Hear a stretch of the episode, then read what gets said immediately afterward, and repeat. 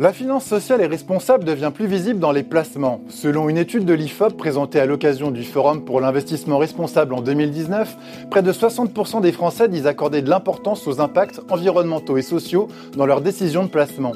Le paradoxe, c'est que seulement 5% d'entre eux ont franchi le pas en investissant dans un fonds labellisé socialement responsable. Le chemin vers une épargne plus verte paraît donc encore loin, mais il a le mérite de gagner en visibilité après chaque crise. C'était déjà le cas en 2008 et il y a fort à parier que ce sera aussi le cas après la crise du Covid-19. Tout d'abord, il faut préciser qu'il existe de nombreux labels. Ils ont pour point commun de vouloir concilier la performance financière avec des critères d'appréciation environnementaux, sociétaux et de gouvernance que l'on désigne sous l'acronyme d'ESG. En France, le plus connu est le label ISR pour investissement socialement responsable. Il est soutenu par le ministère de l'économie et des finances et il concerne des OPCVM ou des trackers. À fin avril 2020, il y avait 395 fonds labellisés émanant de 69 sociétés de gestion pour un encours de 150 milliards d'euros. Vous pouvez retrouver toutes ces informations ainsi que les fonds éligibles sur le site lelabelisr.fr. Elles seront également bientôt disponibles sur le site Boursorama. Il existe un autre label plus récent appelé Greenfin, soutenu par le ministère de la Transition écologique et solidaire. Plus exigeant que l'ISR, notamment sur la partie environnement, il entend mobiliser une partie de l'épargne au bénéfice de la transition énergétique et écologique. Il exclut donc logiquement le secteur nucléaire et les énergies fossiles de sa grille d'analyse. 44 fonds sont labellisés pour un encours plus modeste que le label ISR, à 13 milliards d'euros selon les chiffres du ministère de la Transition écologique et solidaire.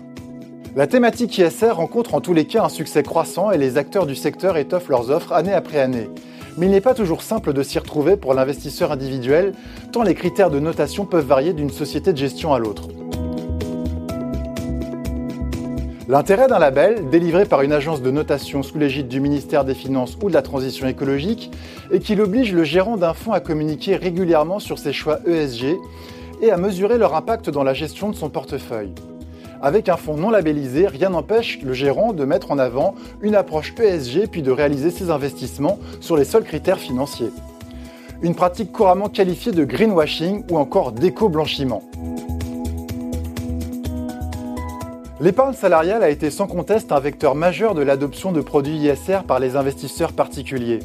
Cela s'explique notamment par l'obligation faite d'intégrer au plan d'épargne entreprise, les PEE, un fonds solidaire dont une partie minoritaire des encours, de 5 à 10% va directement financer des acteurs de l'économie sociale et solidaire. L'adoption de la loi Pacte l'an dernier devrait pousser un cran plus loin l'intégration de fonds ISR dans l'assurance vie. Depuis 2020, les assureurs ont l'obligation d'intégrer dans leur offre financière une unité de compte labellisée ISR. Dès 2022, les contrats d'assurance vie devront proposer à leurs épargnants au moins un fonds ISR, un fonds Greenfin et un fonds solidaire, ce qui devrait accroître mécaniquement le poids des fonds verts dans les encours du placement préféré des Français. Pour les épargnants qui préfèrent déléguer leur choix de gestion, il faut préciser qu'il est déjà possible de bénéficier de la gestion pilotée au service du développement durable dans certains contrats. L'ISR ne devrait pas s'arrêter en si bon chemin car il est prévu prochainement la mise en place d'un label ISR immobilier qui concernera les supports d'épargne tels que les SCPI. Autant dire que la finance verte commence juste sa croissance.